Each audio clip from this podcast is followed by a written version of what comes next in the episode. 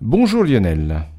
Bonjour. Dans cette chronique, vous allez nous parler non pas d'avions supersoniques, ça c'est presque de l'archéologie pour euh, euh, les jeunes d'aujourd'hui, mais d'avions hypersoniques. Et la technologie est là puisqu'on les utilise déjà pour la vitesse hypersonique pour, euh, pour les missiles.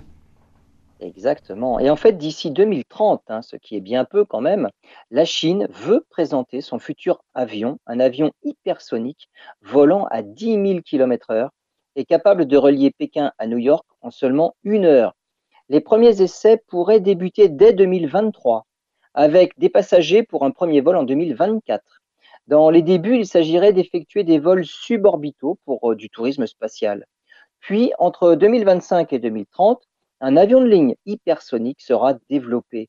La Chine développe depuis déjà quelques années des moteurs fusées. Un démonstrateur de jet d'affaires existerait même déjà.